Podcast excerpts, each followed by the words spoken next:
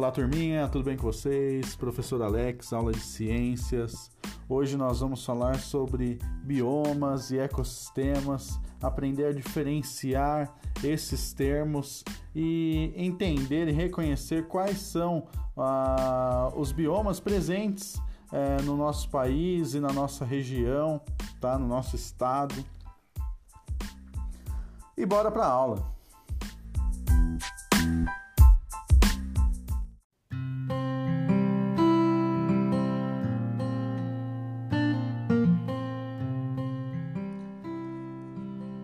Bom, pessoal, primeiramente, quando falamos ecossistema, nós estamos falando de uma comunidade que ela consiste na interação entre os seres vivos, né, os organismos vivos, desde bactérias e fungos no solo até os animais e plantas, né, independente do tamanho, seja no ambiente aquático ou no ambiente terrestre. Então, ecossistema, nós temos que considerar todas esse, essas formas de vida interagindo com o ambiente físico, né? Ou seja, com a água, com o solo, com as rochas, com o ar. Então, tudo isso é, permite a existência de uma comunidade. Então, a interação dos seres vivos, basicamente, com os meios físicos formam um ecossistema. Nós temos é, ecossistemas micro e macros. Ou seja, uma, um vaso de planta pode ser um ecossistema, assim como um sítio, uma floresta, tá? uma praça, ela pode compor um ecossistema, desde que haja vida e a interação com os ambientes físicos. Quando falamos de biomas, nós estamos falando de um conjunto de ecossistemas né, que apresentam diversas características é, semelhantes, eles são muito parecidos. E um detalhe fundamental nisso é o clima, tá? Que, ou seja, uma região que tem um clima parecido, ela vai tender a ter uma vegetação parecida. Né? Então, esses ecossistemas, as formas de vida existentes ali, elas vão ser semelhantes. E, inclusive, também a questão geológica, que é o solo. Né? O solo também pode apresentar uma característica semelhante. No Brasil, nós temos é, o bioma da Amazônia, da Mata Atlântica, do Cerrado, Pantanal, Caatinga e o Pampa tá? nas regiões do país. O bioma da Amazônia ele é o maior bioma brasileiro. Ele apresenta um clima quente e úmido, não há época seca, ou seja, não há um período que não chove. Lá a chuva é constante, tá? A biodiversidade ela é riquíssima. O solo, porém, ele é pobre em nutrientes é, e há uma riqueza natural é, e cultural muito grande. Existem inúmeras, inúmeras espécies de primatas, por exemplo, araras e mamíferos, tanto aquáticos quanto terrestres. Há mamíferos é, muito peculiares na região da Amazônia, né? que é o peixe-boi, que apesar de se levar o nome de peixe, ele é um mamífero, né? E o boto, tá? Muito comum naquele ambiente, né? Nos rios. E a vegetação, né? A, desde pequenas plantas a grandes árvores, ela é muito grande a diversidade. Outro bioma importantíssimo, né? Todos são importantes, mas muito relevante no mundo, inclusive, é o bioma do cerrado.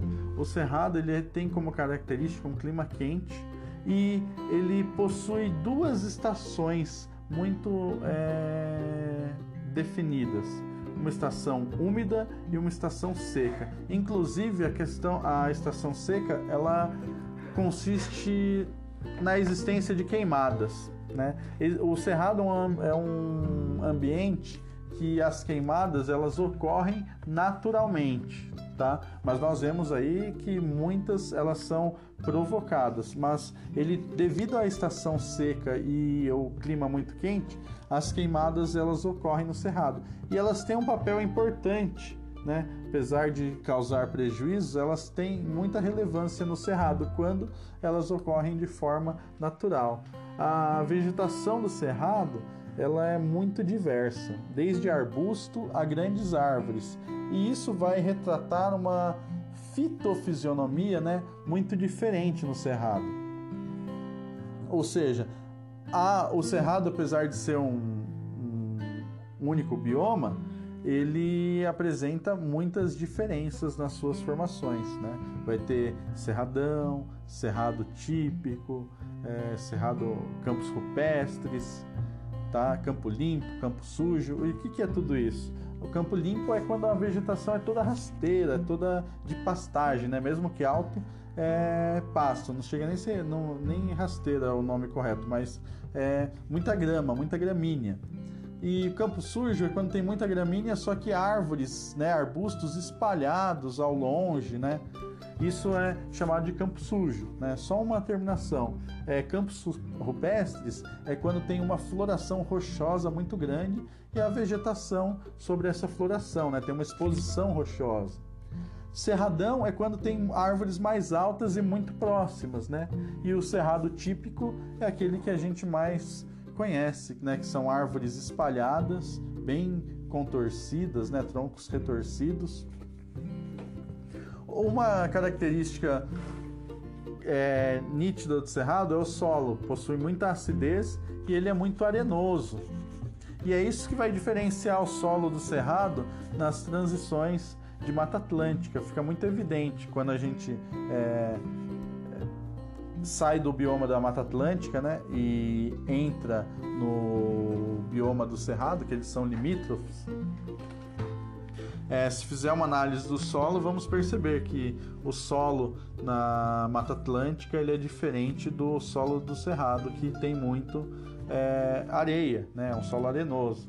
É, árvores muito características do Cerrado é o araçá, que é um tipo de goiaba, tá? uma goiabinha, o pequi, fundamental na culinária e na cultura de diversos estados do Brasil, principalmente de Minas e Goiás é, uma árvore chamada angelim e o jatobá. O jatobá também é muito conhecido, né? utilizado o fruto para fazer farinha. Animais comuns do cerrado é o lobo-guará, que é o símbolo do cerrado, o cachorro do mato, o vinagre, tá? que é um animal raríssimo de se ver, muito comum é, nesse é, bioma é difícil de ver, mas ele é, tem a sua existência consolidada ali no Cerrado. E o tatu canastra, que é o maior tatu que nós temos, né? Um tatu gigante, digamos assim. E a ema também, né? Uma, lembra muito a avestruz, apesar de ser menor, mas a ema é muito comum no Cerrado. O Cerrado ele se encontra na região principalmente central do Brasil.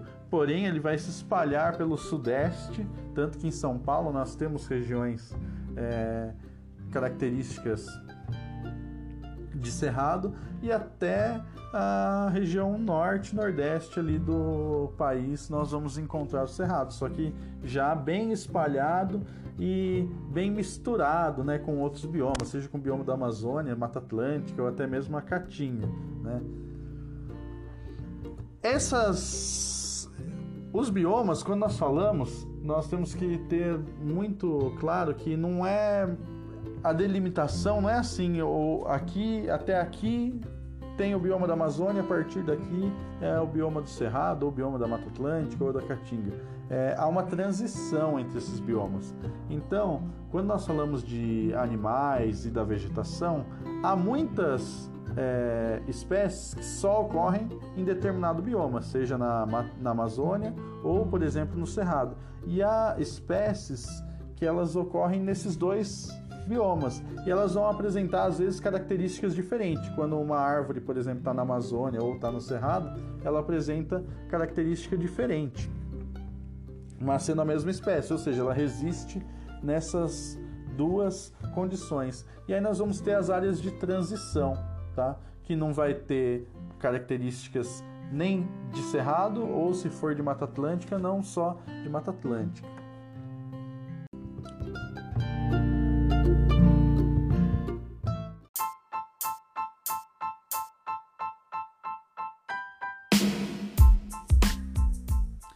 Pessoal, essa era a nossa primeira parte da aula sobre biomas, para não ficar muito extenso esse áudio, né, essa aula. Na próxima aula nós vamos falar sobre os pampas e o Pantanal. Ok? Até a próxima. Bons estudos.